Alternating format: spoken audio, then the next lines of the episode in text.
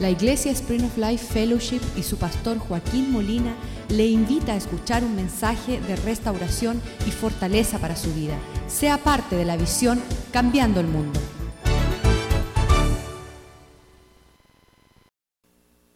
Señor, yo te doy gracias por la oportunidad de compartir tu palabra. En verdad, Señor, fue tu misericordia y tu bondad que tu palabra un día llegó a mi vida y que me diste un corazón también para recibir cuando esa palabra fue enviada. Y damos gracias que tu palabra es fiel y nunca retorna vacía. Siempre cumple el propósito por la cual tú la envías. Y aún esta noche que estábamos compartiendo, sabemos que esa palabra que tú nos permites recibir tendrá el poder de hacer gran prodigios y obras en nuestros medios y a través de ellas la podamos usar para librar de la muerte a aquellos que están atrapados en su pecado. En las tinieblas resplandece una luz, la luz de tu palabra, Señor. Haz tu palabra esta noche brillar en nuestro corazón como una luz a nuestra senda, que tu palabra sea una espada de doble filo, que penetre, Señor, y que corte, Señor, que haga su obra en nuestros medios, Señor en lo que nosotros compartimos este capítulo de restaurar la puerta de la agua, Señor, que tengamos el entendimiento para poder proclamar tu palabra doquiera que vayamos. Prospera y bendice esta palabra en el corazón de tu pueblo. Te lo pedimos en el nombre de Jesús. Amén. Nuevamente estamos repasando el libro Restaurando las puertas que prevalecen. Este capítulo número 7 creo es la puerta de las aguas. Y allá este libro se escribió con el fin de fortalecer a la iglesia cristiana y tiene el modelo, el tipo y la sombra de la antigua ciudad de Jerusalén. Se encuentra ya en Nehemías capítulo 3, cuando Nehemías empieza a construir una ciudad derrotada y en ruinas. Y nosotros sabemos que la iglesia está sufriendo su ah, conflicto de identidad. Muchos de los que están en la iglesia ni saben por qué la iglesia existe y tampoco están labrando la tarea de la iglesia. Pero este libro se escribió con ese fin. Y al tener la puerta de las aguas, la ciudad de Jerusalén tenía diez puertas que rodeaban la ciudad y esta es la puerta número siete. Y habla el número siete de perfección, la obra perfecta de Dios. De hecho, le diré algo en ese capítulo 3, la única puerta que no necesitó ser restaurada fue la puerta de las aguas, porque la palabra de Dios es perfecta y no hay que añadirle ni arreglarla. Podemos estar confiados que Dios ha dado su palabra perfecta para hacer una obra perfecta en nuestras vidas. Y eso no es algo solamente histórico en los tiempos de Israel, sino que la palabra de Dios también muestra en Génesis, si vamos al primer al principio de la creación, en el capítulo 1 de Génesis, vemos allá que dice, en el principio Dios creó los cielos y la tierra. Y es tremendo allí que Dios, el creador de todas las cosas, al crear el cielo y la tierra, vemos que sucede una ruinas, sucede una desgeneración o un desorden entre el capítulo, el versículo 1 del capítulo 1 y el versículo 2. Pues si el primer versículo dice que en el principio Dios creó los cielos y la tierra, vemos inmediatamente el versículo 2 que dice que la tierra estaba desordenada. ¿Qué significa estar desordenado? Significa fuera de orden. Está vacía, la palabra significa sin frutos. No tenía el desarrollo del potencial que Dios había creado para la tierra. Y finalmente dice que las tinieblas estaban sobre la faz de la tierra. ¿Qué hacemos en un lugar de desorden, sin fruto y lleno de tinieblas? Allá enseguida envía el Señor su espíritu que se mueve y en el versículo 3, siguiendo el versículo 2, Dios habla con su palabra y pronuncia las palabras sea la luz y la luz y fue la luz. Entonces, en cada situación en nuestras vidas donde veamos un desorden, donde veamos una falta de claridad, falta de una prosperidad, falta de frutos, Ah, para saciar nuestros deseos en un vacío, falta de, luz, de claridad, de entendimiento, sabemos que lo que necesitamos nosotros no es otra cosa que la palabra del Señor. Y yo le diré como testimonio ya después de largos años estando en el Evangelio, que me he acostumbrado a saber que en la escasez, en la dificultad, en la adversidad, yo no estoy buscando nada más que la manifestación de la palabra del Señor. Porque yo sé cuando la palabra de Dios, viene, ahí viene todo el respaldo de la obra del Señor.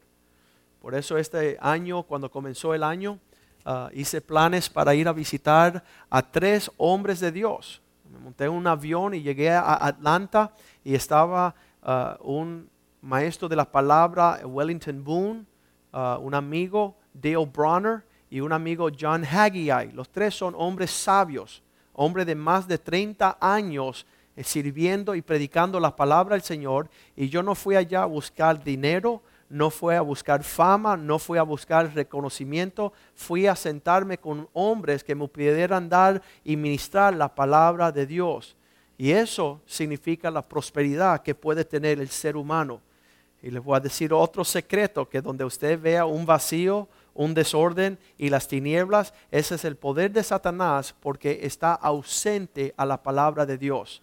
La palabra de Dios no tiene cabida en ese lugar y es la palabra de Dios que establece el orden de Dios y cuando Dios es un Dios de orden, se encuentra en una habilidad de dirigir un pueblo, siempre lo dirige al triunfo siempre lo dirige a la prosperidad. Y eso fue lo primero que yo aprendí. Cuando yo era un joven, estaba un poco desubicado, bueno, bastante desubicado, desordenado, estaba lleno yo de pensamientos de destrucción y de tinieblas, siendo sembrados desde una niñez bien pequeña todos los consejos de hombres que no andaban según la palabra del Señor. Pues me fui a una conferencia y hablé con un señor, allí las enseñanzas de Bill Gothard y la búsqueda mía cuando yo llegué a Cristo, acuérdense que yo llego el primer año de la universidad y estoy buscando yo cómo prosperar como un ser humano, porque ya mami y papi habían hecho su trabajo hasta ese día Ahora me correspondía a mí cómo yo voy a dirigir el resto de mi vida y le doy gracias siempre a Dios por Bill Gothard que me enseñó la clave de la prosperidad. ¿Y quién sabrá la clave de la prosperidad? ¿Alguien lo conoce? Diga conmigo la palabra de Dios. En el Salmo número uno, bienaventurado el hombre que no anda en el consejo del malo que no anda según los dichos de aquellos que están en la calle, los pecadores, de los escarnecedores. Vamos allí al Salmo número uno. Dice, bienaventurado es aquel que no se sienta en sillas de escarnecedores. Asegúrese usted que donde usted está transversando y andando, no estén los necios hablando, sino estén hombres íntegros, hombres que aman a Dios, hombres que comparten la palabra de Dios con sobriedad. Dice, la bendición vendrá sobre el varón que no anduvo en el consejo de los malos, ni estuvo en el camino de pecadores, ni se sentaba en la silla de los escarnecedores, sino que es la palabra del Señor que es su delicia. En esta palabra, en esta ley, medita de día y de noche, todas las mañanas, todas las noches, metiendo nuestras narices en la Biblia para buscar allá el consejo y la meditación de nuestro corazón. Será este hombre como un árbol plantado junto a corrientes de aguas. Sabes que en el patio de la casa mía, yo vivo en un lago, hay un enorme árbol que está junto al lago. Y jamás yo he visto sufrir ese árbol. ¿Por qué? Sus raíces están metidas por debajo en ese lago. Y así es el hombre y la mujer que tiene sus raíces allá y se está saciando de todo lo que Dios les suministra, que es paz y es vida y es prosperidad. Así está el hombre que medita en la ley del Señor. No está conmovido por la economía, no está conmovida por el consejo del contador, del médico que te diga ah, todas las estadísticas de todas aquellas personas que andan lejos de la palabra del Señor, sino que allí dice que ese árbol será junto a las aguas de corriente, digo, de eh, corrientes de agua, que da su fruto en su tiempo, en su época. Su hoja nunca cae. Todo lo que hace prosperará. Nuevamente, ah, si Miami supiera la verdad de lo que da la palabra del Señor, tuviera cada una de estas sillas tomadas. De hecho, los domingos ya no tenemos cupo, así que vamos a empezar a vender como las taquillas de la temporada de fútbol. Si usted quiere su silla, hay que pagarla, ¿verdad? Y si no, pues para afuera. Pero uh, en realidad eh, nos apresuramos para ir a sentarnos en las primeras filas de los deportes, nos, eh, nos fajamos por ir al cine, nos fajamos por tantas cosas y mira a su alrededor de la evidencia de aquellos que no aman y no guardan y no saben la importancia de alimentar a sus hijos de la palabra del Señor. Triste vendrán los días de la falta de prosperidad y no será la economía, no será el consejo que, tiene la palabra de Dios para nosotros, sino dice la palabra en el libro de Amos, en el libro de Amos, el profeta Amos, ah, capítulo 8, versículo 11, dice la palabra que vendrá hambre en ese tiempo, habrá sequía en ese tiempo, pero dice que no será hambre de pan ni sed de agua, sino el oír de la palabra del Señor. Las personas enfrentando las polémicas de nuestro tiempo, las dificultades, ahí se me paran en, en el canal y me miran como avestruces, no entienden que el secreto de todos nuestros misterios es el hecho que la palabra de Dios está fuera de nuestras vidas. Y la hambre no será de necesidad de cosas, sino de que no habrá palabra del Señor. Qué horrible cuando estamos padeciendo dificultades y cuando tu hijo te pides un consejo, lo más que puedes hacer es buscar la bruja chencha o un brujo chencho, perdón chencho, no, no con esas palabras, pero buscar el consejo fuera, buscar el, el consejo fuera de la bendición de la verdad. Y es la verdad que expone la mentira, es la verdad que echa fuera a Satanás. El versículo 12 dice así, y irán errantes, diga conmigo errantes, de crucero en crucero, desde el norte hasta el oriente, discurrirán buscando la palabra de Dios y no la hallarán. Les diré algo con mucha tristeza, que aún en las iglesias las personas pueden llegar allá y no van a encontrar la palabra de Dios. Van a encontrar a alguien que está recogiendo dinero, enseñando sus mentiras, torciendo la palabra del Señor a su ganancia, pero no estará dando la palabra del Señor no adulterada. Y por eso la vida de esas personas que están allí están no, em, no prosperando, no alcanzando el máximo del Señor. Y esa es la razón por la cual nosotros necesitamos visitar esta puerta de las aguas para ver que nosotros podamos regresar Ahora, cuando nosotros eh, andamos lejos de la palabra del Señor, puede ser que al, que estas cosas nos alcance un poco común, ya yo escuché esta prédica, ya este pastor pues me está cansando, vemos que Cristo, que dice que su palabra es lo más poderoso que existe para establecer el orden, la creación, cuando Cristo, cuando Dios abrió en la, habló en la creación, la existencia de la luz, de los árboles, separó las aguas, empezó, dice que al final de hablar sus palabras creativas y poner todo en su orden, había un gran paraíso. Si tu vida es una pesadilla, yo te aseguro es porque nunca te alineaste al orden de la palabra del Señor. Y Cristo dijo esas palabras en el libro de Marcos capítulo 7, versículo 13. Cristo dice, ustedes ah, les restan el poder de la palabra de Dios. Ustedes dejan la palabra de Dios invalidando su poder con vuestras tradiciones que habéis transmitido. Ya usted acostumbró a sus hijos no escuchar la palabra del Señor, no atender la necesidad de, de ir a la iglesia, de compartir, de recibir lo que necesita tus hijos.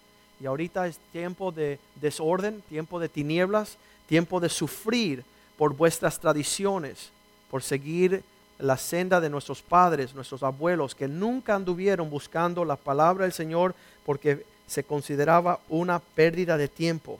Y muchas cosas hacéis semejante a estas. Yo quisiera saber qué sería de mi vida si nosotros de hace 100 años atrás hubiéramos atesorado la palabra del Señor en el linaje, el legado de mis padres. Sería una diferencia tremenda. Somos primera generación cristianos. Estamos haciendo un esfuerzo por alcanzar ese propósito para nuestros hijos y nuestros nietos y el plan que Dios tiene para nosotros que buscamos esa palabra.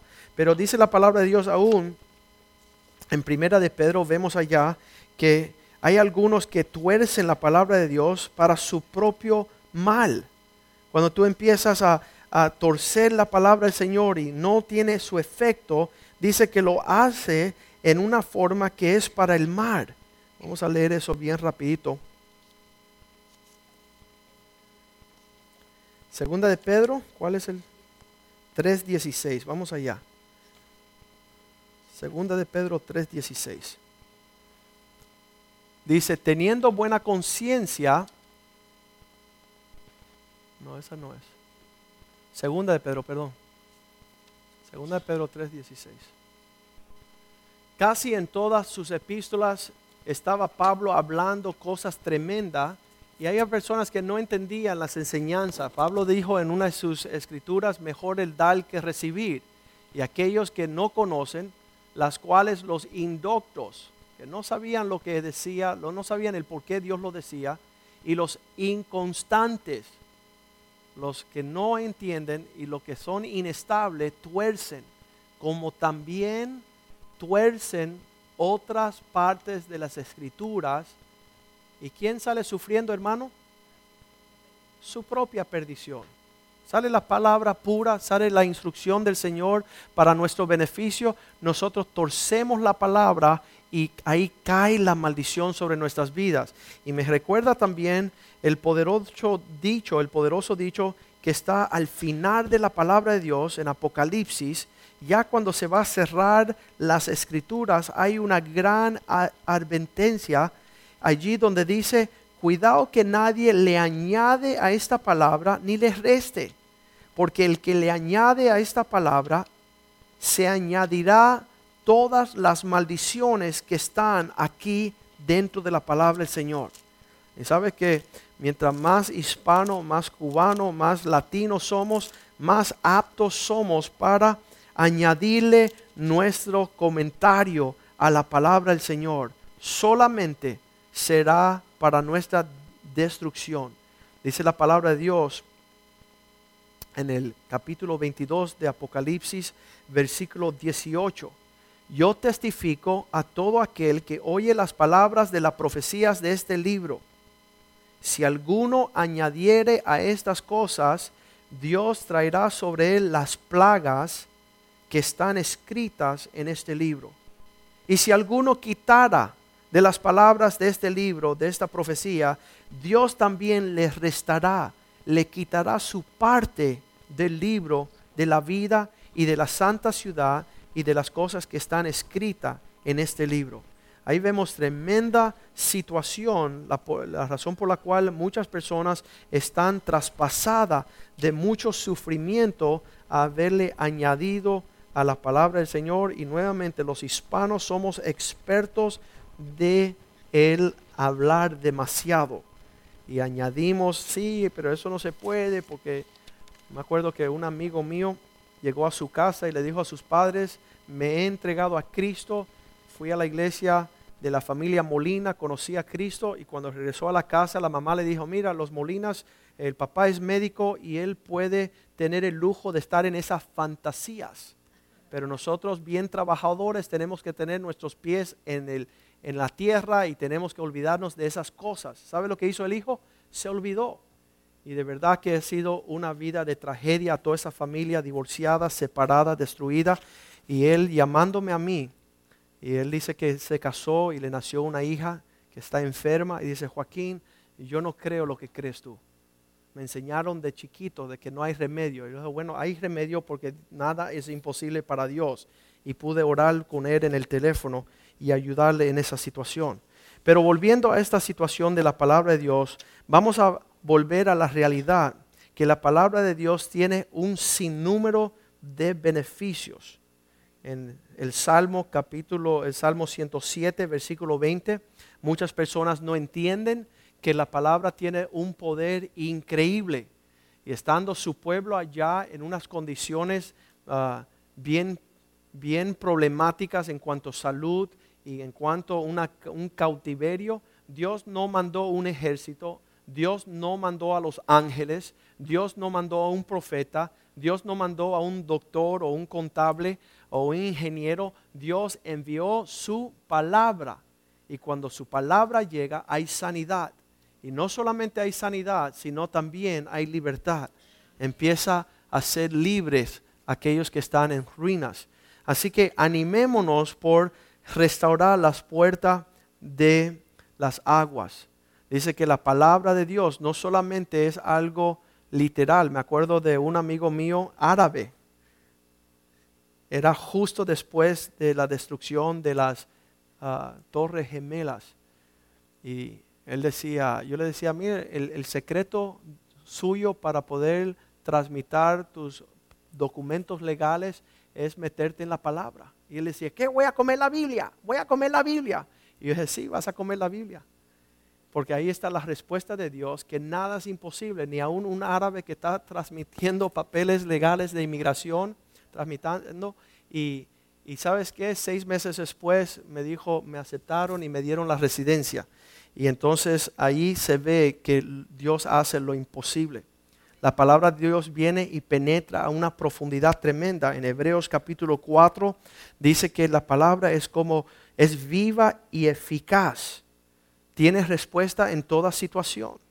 Busca la palabra del Señor, espera la palabra del Señor, invoca la palabra del Señor para que venga hacia ti tiempos de refrigerios en la presencia del Señor. Dice Hebreos 4:12, porque la palabra de Dios es viva es eficaz y más cortante que toda espada de doble filo, penetrando hasta partir el alma y el espíritu, las conyunturas, los tuétanos, y discernir los pensamientos y las intenciones del corazón. La palabra de Dios puede ir a lugares que no llegarán muchas palabras. El consejo de, de psicólogos, el consejo Ayer, antes de ayer me llamó un amigo, dice Joaquín, me quieren cortar un pie. Los médicos dicen que no hay solución, que eso es la única ah, salida que yo tengo. Y yo dije, mira, yo tú no ando en el consejo de personas que no tienen la palabra del Señor en su boca. Y mi sugerencia para ti es buscar. Busca tú la palabra del Señor y párate encima de esa palabra para que tú puedas ser librado de toda trampa del enemigo. Dice Efesios 6, 17 que la espada es la espada del Espíritu. Es la arma que usted puede utilizar. De hecho, fue la arma que Cristo utilizó en Mateo capítulo 4, versículo 4. Dice que estando Satanás frente a él, venía el, rival del Señor, el, el, el mismo el diablo estaba frente a él y Dios no mandó a buscar un relámpago, no mandó a buscar un ejército, una legión de ángeles. Dios dijo en Mateo 4:4, cuando Satanás vino a tentarlo, él dijo, escrito está. Y usted hace bien seguir el ejemplo de Cristo para poder alcanzar usted también lo que está escrito. Y no estar peleando, como dice Pablo, golpeando el aire sino que cuando usted se para en una palabra del Señor, en la promesa del Señor, ya entra una paz y una confianza en tu vida que Dios va a atender el asunto. Y tres veces Satanás se lanzó contra Jesús y las tres veces Cristo dijo, está escrito. El poder de esa palabra empieza a tornar las batallas de Satanás y entonces él empieza a huir. Me acuerdo que yo tenía gran problemas cuando comencé como cristiano en este asunto de cómo caminar rectamente. Yo decía, Señor, sigo cayendo en la tentación, sigo desviándome, sigo teniendo problemas en, un caminar de no poder agradarme, ah, agradarte a ti. ¿Me puedes ayudar? ¿Y cuál fue el secreto, hermanos? La palabra del Señor. En el Salmo 119, versículo 9, dice David, cómo el joven limpiará su camino ¿Con qué se limpiará el camino el joven que anda? Y no es con un pastor, no es con una iglesia, no es un estudio bíblico, no es pasear, ayunar, ah, orar. Dice que con guardar tu palabra. Cuando uno se propone a meditar en la palabra del Señor, empieza a abrir el camino de forma increíble. Y ahí empecé a meditar y asegurar que la palabra de Dios estaba siendo sembrada en mi corazón era mi esperanza. Versículo 15 decía David, yo sobre tus preceptos meditaré. Tendré respeto cuando tú me señales el camino. Voy a considerar tus caminos. Señor, ¿qué hago en esta situación? Vaya a la palabra y busca respuesta allá en la palabra. Llegó un hombre hace tres años a esta iglesia, dice, pastor, ¿por qué tú no dices unos chistes de allá del púlpito? Y yo dije, porque no soy comediante, soy predicador. Y si tú vienes a escuchar chistes, vete a otro, a otro lugar. Yo nunca quiero que este lugar sea un lugar que no sea provisión de la palabra del Señor. Que puedan venir a saciarse en, esta, en este lugar. En el versículo 16 dice, yo me deleitaré en tus estatutos. Nunca olvidaré tu palabra. Versículo 16. No olvidaré tus palabras. No quiero olvidarme aquello que me va a librar del enemigo y que va a ser respuesta en el tiempo de la tribulación. Versículo 17. Pues Señor, tú siempre has actuado muy bien con tu siervo.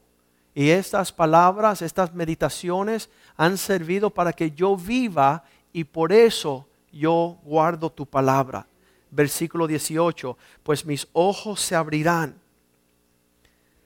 Te pido, Señor, abre mis ojos, mis ojos, para que yo pueda mirar y maravillarme de toda la provisión que tú tienes en la palabra. Muchas veces nosotros pensamos que no hay nada en esa palabra, pero si usted se sienta y empieza a disfrutar de ella, vas a comer un manjar. ¿Sabes cuando comes un buen plato? Usted se alegra también cuando usted se sienta con la palabra del Señor, vas a ver que la depresión y la ansiedad se te van y vas a deleitarte en un gozo de su presencia. Mas sin embargo, dice el versículo 21, que el arrogante, eh, la persona soberbia, será maldita. ¿Por qué? Porque se desvían de la palabra. Aquellas personas que se debían de vivir como Dios quiere son las personas que están andando arrogantemente pensando que ellos se la saben y que no tienen que ir a buscar el consejo del Señor. Versículo 103 de ese mismo Salmo 119 dice que dulces son tus palabras, más dulce que la miel. Es una cosa bien tremenda. El, versículo 104 del Salmo 119 dice, tus preceptos me dan ah, entendimiento por eso yo he aprendido a aborrecer toda falsedad. 119, 104. Mira lo que dice, por tanto he aborrecido todo camino de mentira. La palabra de Dios te va a enviar en una senda de paz y de rectitud. Versículo 105 dice, tu palabra es lámpara para mis pies, para que yo no me aparte de tu camino. Yo les animo a ustedes que a la medida que comencemos a acercarnos a la palabra de Dios, este va a ser el desafío. Dice la palabra de Dios que, que esta palabra viene para enseñarnos. Vamos a leer allá el libro que, que Pablo le sugiere a Timoteo, su, su discípulo pequeño. Él empieza a decir, Timoteo, asegúrate no apartarte de la palabra del Señor, porque esta palabra vendrá a hacer ah, muchas cosas lindas. Segunda de Timoteo 4, versículo 2.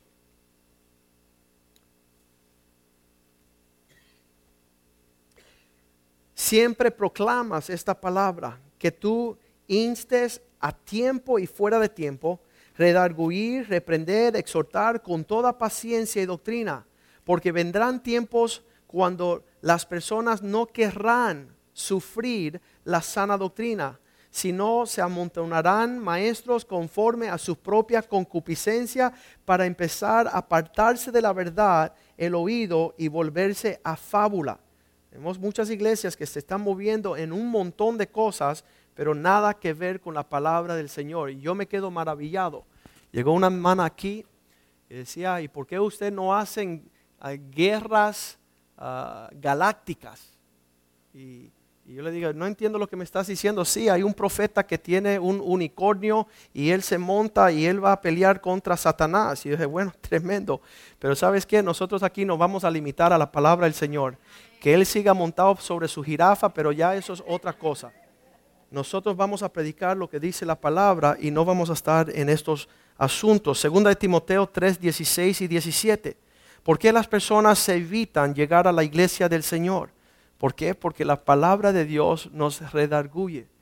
Y ahí está el respirar de la palabra del Señor. Segunda de Timoteo 3:16. Diga conmigo, todas las escrituras son inspiradas por Dios. Dios es el que las respira. Y yo me quedo maravillado cuando uno está buscando de Dios, cómo Dios sopla su palabra en direcciones que llegan bien profundo a nuestras vidas. Y es beneficioso, es útil, es de provecho. ¿Para qué? Para enseñarte. Sabes que nosotros necesitamos ser enseñados sobre lo que es correcto. Así que la palabra viene y te muestra lo que es correcto.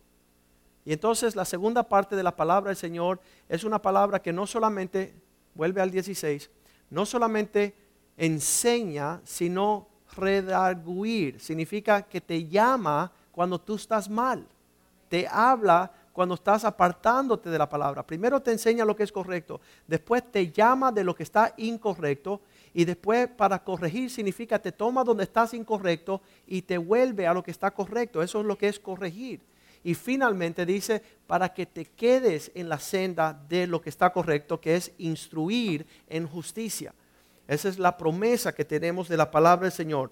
Nos enseña lo que es verdadero, nos llama cuando estamos en error, nos um, corrige, nos vuelve a, la senda de la rectitud y nos anima a seguir sobre esa senda. Eso es lo que usted debe de esperar recibir de la palabra del Señor cuando usted se acerca a un hombre de Dios, a una casa donde está el Señor. No es un chiste, no es sentirte bien, de hecho, muchas personas están buscando llegar a la iglesia y querer sentirse bien con la palabra que sale. La única persona que se puede sentir bien es una persona humilde, que se deja enseñar mansamente, que se deja corregir, que se deja redarguir, que se deja instruir. Y veremos esto allá en la palabra en Eclesiastés capítulo 12, versículo 10. Muchas personas me dicen, pastor, ¿por qué no traes una palabra linda? Yo quiero disfrutar algo lindo para irme así como que, como que estoy bien. Y yo digo, sí, estás bien, pero bien mal. Y Eclesiastés capítulo 12, versículo 10 dice el predicador, me propuse agradar las personas. Procuró el predicador hallar palabras agradables. Qué lindo. Y escribirte una carta con palabras que te cayeran bien, rectamente, en verdad. Pero me di cuenta que si voy a hacer mi trabajo como Dios me lo mandó, el versículo 11 nos dice, las palabras de los sabios son como aguijón, duelen, son como clavos que están hincados y son aquellas palabras de los maestros de la congregación dadas por un pastor. ¿Ha visto un aguijón? No se siente bien, ¿verdad? y un clavo menos. Pero eso rectifica nuestra vida, eso dirige nuestra senda, eso nos ayuda. Vamos a terminar con el Salmo 19. El Salmo 19, versículo 7. Y cuando estamos viendo la palabra en su totalidad, vemos qué hermosa es tener la oportunidad de tener la palabra de Dios acercarse a nuestras vidas. Dios mismo manifiesto en su palabra diciendo estas palabras. Salmo 19, versículo 7. La palabra del Señor es perfecta. Nunca vas a tener que corregir cuando viene la palabra del Señor. Y esta alma penetra a tal forma que convierte el alma. ¿Sabes? Podrás ir a un médico, podrás ir a alguien pueda tocar el exterior de tu existencia, pero solo la palabra de Dios transforma tu alma. ¿Qué es tu alma? Tu voluntad, tus pensamientos, tus emociones. Esa palabra que me, tomó a mí siendo un joven rebelde, desobediente y pudiendo transformar esas actitudes para decir, Señor, quiero agradarte. Quiero vivir conforme tu deseo. Eso solamente fue la palabra del Señor. Dice que es un testimonio fiel. Puedes confiar en la palabra del Señor que hace de el necio un sabio o hace sabio un sencillo, una persona no muy sofisticada, no muy estudiada, no muy conocedora. La palabra de Dios hará prodigios, hará obras grandes. Versículo 8.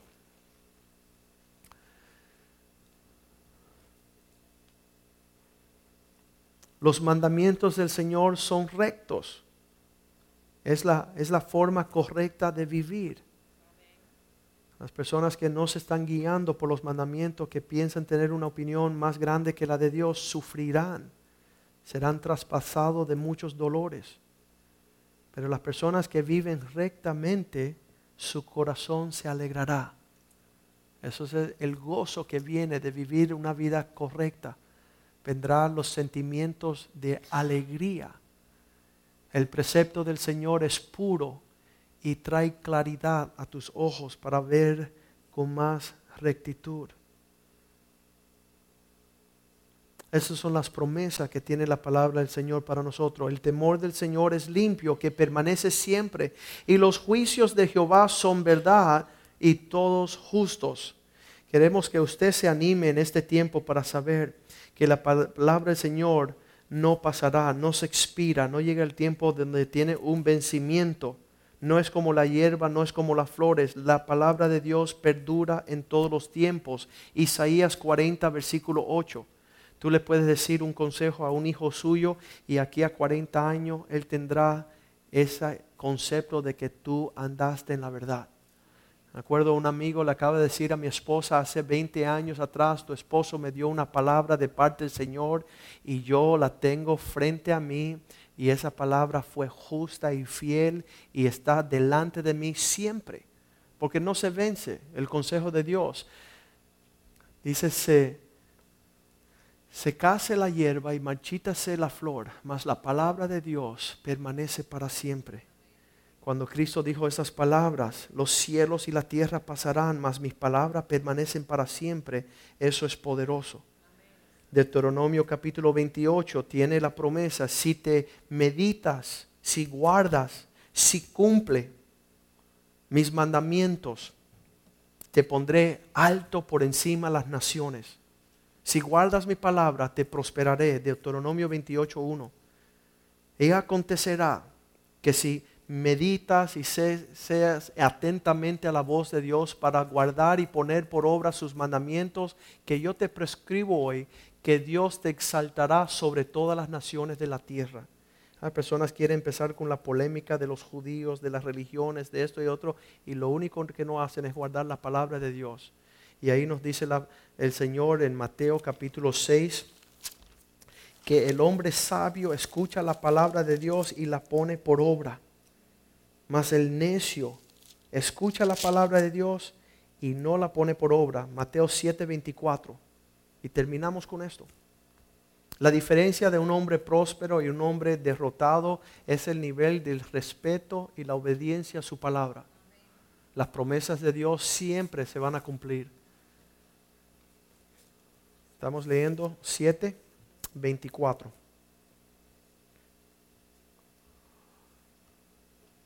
Capítulo 7, versículo 24. Cualquiera pues que oye estas palabras y las hace, le compararé a un hombre prudente que edificó su casa sobre la roca. El que oye las palabras y las hace. Versículo 25. Desciende la lluvia, vinieron los ríos, soplaron vientos y golpearon contra aquella casa y no cayó porque estaba fundada sobre la roca. Versículo 26. Pero cualquiera que me oye estas palabras, las oye y no las hace, le compararé a un hombre insensato que edifica su familia sobre la arena, su casa. Versículo 27. Desciende la lluvia, vienen los problemas, vinieron los ríos, los tiempos, las circunstancias, soplaron vientos de adversidad y dieron con ímpetu contra aquella casa y esta casa cayó y fue grande su ruina. ¿Por qué? Porque estaba fundada en la arena de una familias, unas personas, unos cristianos, unas iglesias que daban por alto la palabra del Señor. Vamos a ponernos de pies en esta noche y pedirle la misericordia del Señor. ¿Cuántos piensan que es importante restaurar la puerta de la agua en nuestras vidas, en nuestras familias, para no padecer generaciones que aborrecieron la palabra, se burlaron de la palabra, menospreciaron la palabra? No dieron tiempo de la palabra.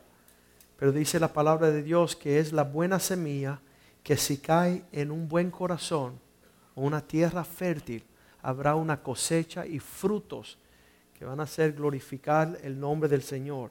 El testimonio de Ezequiel 37 cuando llega Ezequiel ante un valle de huesos muertos y seco y le dice el profeta, le dice Dios, ¿qué está sucediendo aquí? Dice, todo eso está muerto. Y dice, háblale la palabra. Háblale la palabra. Siembra ahí la palabra. Doy gracias a Dios por mis padres que sembraron la palabra. No fueron argumentos de, de sabiduría humana, intelectual. Fue la palabra de Dios, dice así. ¡Pum! Dice que tiene un poder de dinamita. Esa es la palabra griega dunamas. Cuando tú envías la palabra del Señor, eso revienta todos los argumentos de aquellas personas que están resistiendo el orden del Señor. Padre, te damos gracias por tu bondad en esta noche. Damos gracias por esta hermosa palabra, Señor, que tú nos has dado. Nos recordaste, nos traíste a memoria, Señor, que sin tu palabra nada podemos hacer, Señor. Señor, pedimos que tú nos perdone, que nos transforme y que tu palabra tenga lugar en nuestros corazones, en nuestras vidas, nuestras familias, nuestro futuro, nuestra economía, que todo lo que nosotros hagamos lo hagamos según la palabra tuya, porque los cielos y la tierra pasarán, partidos políticos pasarán, las circunstancias pasarán, pero tu palabra permanece para siempre y que tu palabra esté vigente en nuestros corazones, Señor. Que nosotros podamos guiarnos por tu palabra y que sea, Señor, la medida de nuestro cuidado, tus mandamientos sea nuestro deleite.